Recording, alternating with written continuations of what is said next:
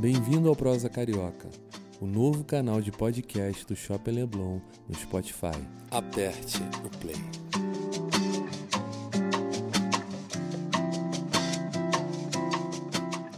Para ser o primeiro a ouvir os nossos novos episódios, assine ou siga agora o Prosa Carioca na sua plataforma de áudio favorita. Para saber mais novidades sobre o Shopping Leblon, segue a gente no Instagram, arroba Shopping Leblon. Hoje vamos receber mais um convidado ilustre que vai bater um papo com o empreendedor e empresário Tiago Magalhães.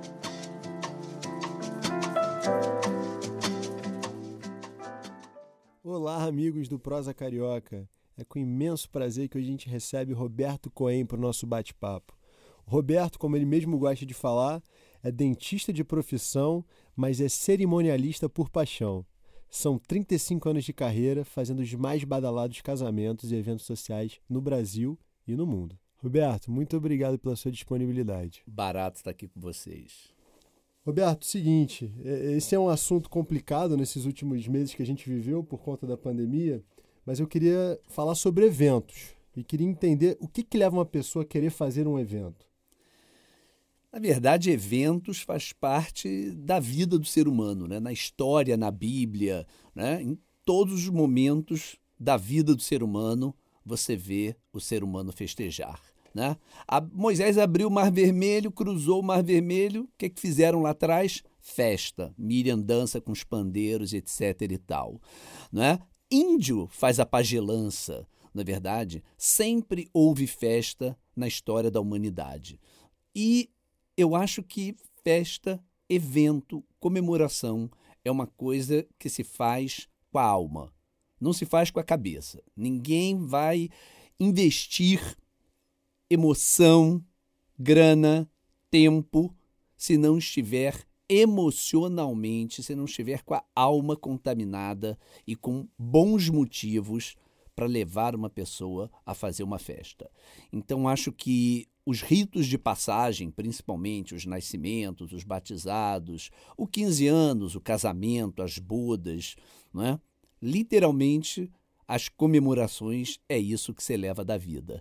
Né? Então acho que quem tem motivo para comemorar deve comemorar, porque as coisas ruins vão acontecer para todos, só que elas não avisam. Então você poder marcar dia hora, momento de ser feliz, de dividir com um monte de gente coisas boas, isso também é uma boa ação, é uma coisa muito legal. Bacana. Evento, de uma maneira geral, é uma celebração, né? As pessoas têm que estar, como você mesmo falou, ninguém perde tempo, grana, investe nisso se não for para celebrar alguma coisa. E aí, aproveitando essa tua experiência, que são 35 anos, já não começou ontem, você já deve ter visto muita coisa é, ao longo desse, desses anos. Como é que foi esse momento que a gente passou, esses últimos 18 meses? Como é que foi para o setor, assim, você que é uma referência? Bom, todo mundo sabe que ninguém mais do que o setor de eventos sofreu e ainda sofre consequências desse dessa pandemia, não é? É, muita gente vê assim, até um super artista bem sucedido fala assim: ah, mas ele está bem. E se esquece daquele staff né? de, dos produtores, dos músicos, dos holds, de todo mundo que depende dele. Não é só ele, pessoa física, mas todo um grupo que depende dele.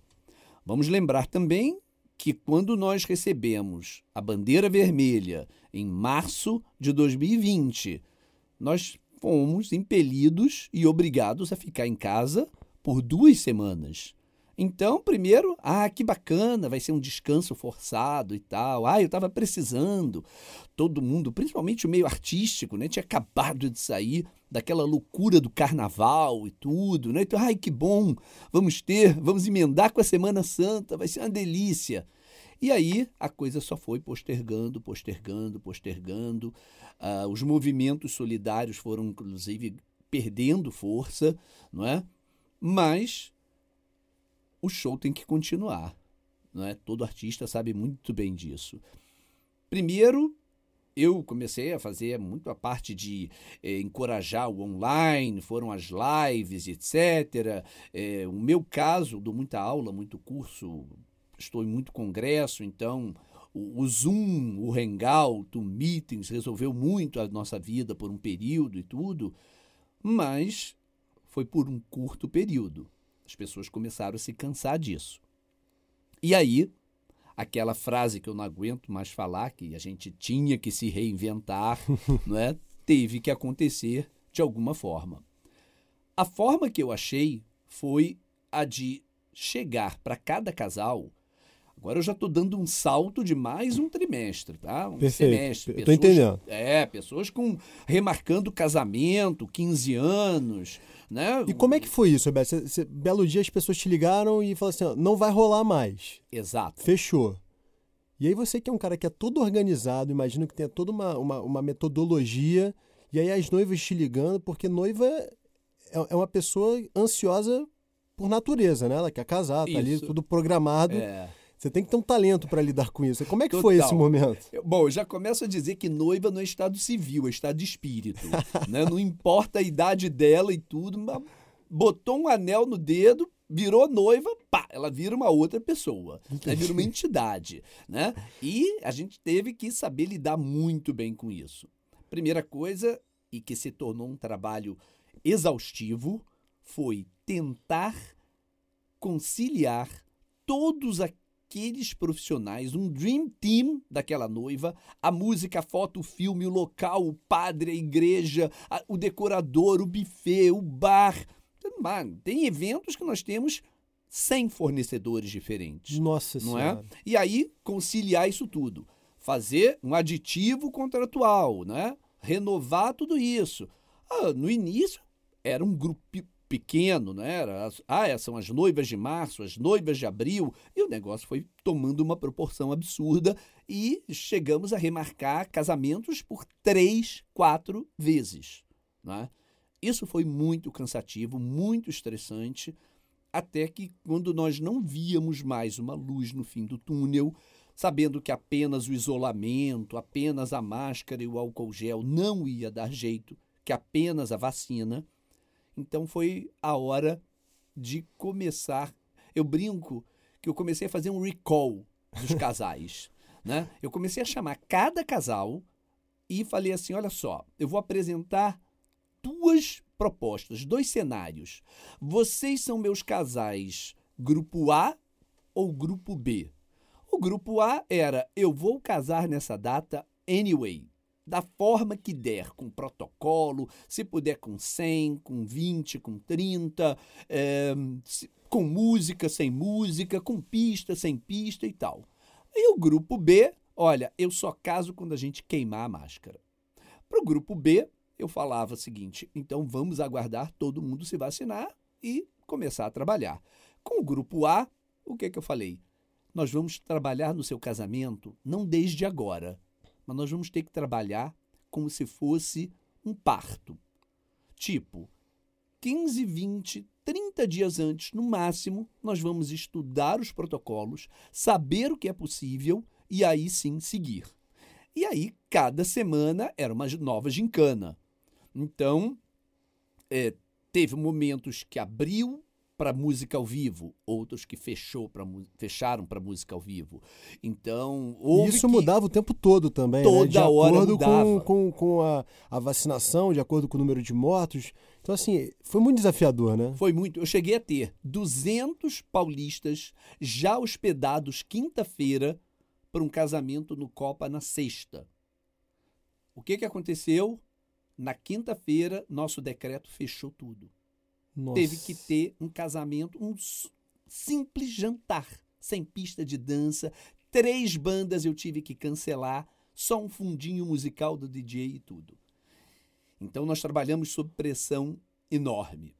E também teve locais que começaram a receber eh, maior visibilidade, né? Claro. Nosso querido Cristo Redentor, que é coisa mais linda do que casar com o sol nascendo É verdade. ou ao pôr do sol, né? Então, lá, o local totalmente aberto, né? super dentro dos protocolos, e as pessoas podiam depois fazer um pequeno casamento, uma pequena celebração e tal, não é? é fazendas, enfim, começou-se a trabalhar a cabeça. Criaram-se novas possibilidades, né? Exatamente. E as pessoas começaram a gostar muito. Falava, olha, quando você tem 30 ou 20, você não tem convidados, você tem eleitos. Isso é bacana. Isso e é era bacana. muito legal, porque as pessoas se sentiam realmente na obrigação de ir e tudo. Tivemos que fazer testagens nessas pequenas festas também. Natural, né? protocolo. E com esse número pequeno, eu brinco que nós passamos a fazer casamentos boutique, eventos boutique. Então, em vez de ser aquela coisa para 400, 500 pessoas, tudo feito por uma massa, não é? Aquela diferença. O que é um hotel boutique, né? É aquele que te presta melhores serviços, né? E, obviamente, te entrega melhores produtos e melhores experiências. Muito bacana entender tudo isso. Porque as pessoas pensam que um evento é. é você chega ali ele está pronto, né? É, é, é, muito doido você imaginar que, da maneira que você falou, que é um evento com 100 fornecedores diferentes. Com certeza, é, fácil. É. Agora, o Roberto, passado esse momento difícil, e assim, eu, eu sou um cara muito otimista, assim, eu vejo realmente agora as coisas andando, a vacinação é importante que a gente fale que a vacinação é, hoje em dia já está mais acelerada e só a vacina realmente vai nos permitir voltar a aglomerar, a gente Isso. sabe disso. E como é que você ver essa retomada, dado que você participou do, do, do, do pré-guerra, lutou a guerra. Como é que você vê esse pós-guerra agora? É. Bom, depois de ter lutado no fronte e lutando até agora, porque não vai ser uma abertura da noite para o dia, é uma abertura gradativa, é uma retomada gradativa. A gente continua estudando o protocolo da semana para fazer o que é possível. Mas o que eu já senti, o que é latente, o que é visível, é que existe uma vontade reprimida que, quando abrir totalmente essas porteiras, eu já estou vendo isso. 2022 nem se fala, mas tem gente que nem vai esperar. Que abriu agora, porque tem muita gente com suas celebrações, seus eventos, seus casamentos, bodas, 15 anos, o que for, com ele pronto, com ele quitado, porque ele foi freado. Ou seja, para colocar ele em pé, 10, 15 dias a gente coloca. Então eu também estou muito otimista, porque nós já estamos vendo isso fora do Brasil, não é? a retomada pós-vacinação é possível, tudo isso vai ocorrer e acho que todo mundo tem que se vacinar, porque essa é a única forma, é uma responsabilidade de todos a vacina, não é? é e só ela realmente salvando isso e, olha, não vai ter porteira que segure essa repressão, essa vontade de festejar do pessoal. Eu não tenho a menor dúvida disso, tenho certeza absoluta que os eventos vão ser cada vez mais desejados, porque a gente só dá valor mesmo quando a gente não tem, né? Quando a Exato. gente fica privado, né? Exato. Então as pessoas ficaram um ano e meio sem poder se aglomerarem, sem poder celebrar, então eu tenho certeza absoluta que vai muito de encontro com o que você está falando.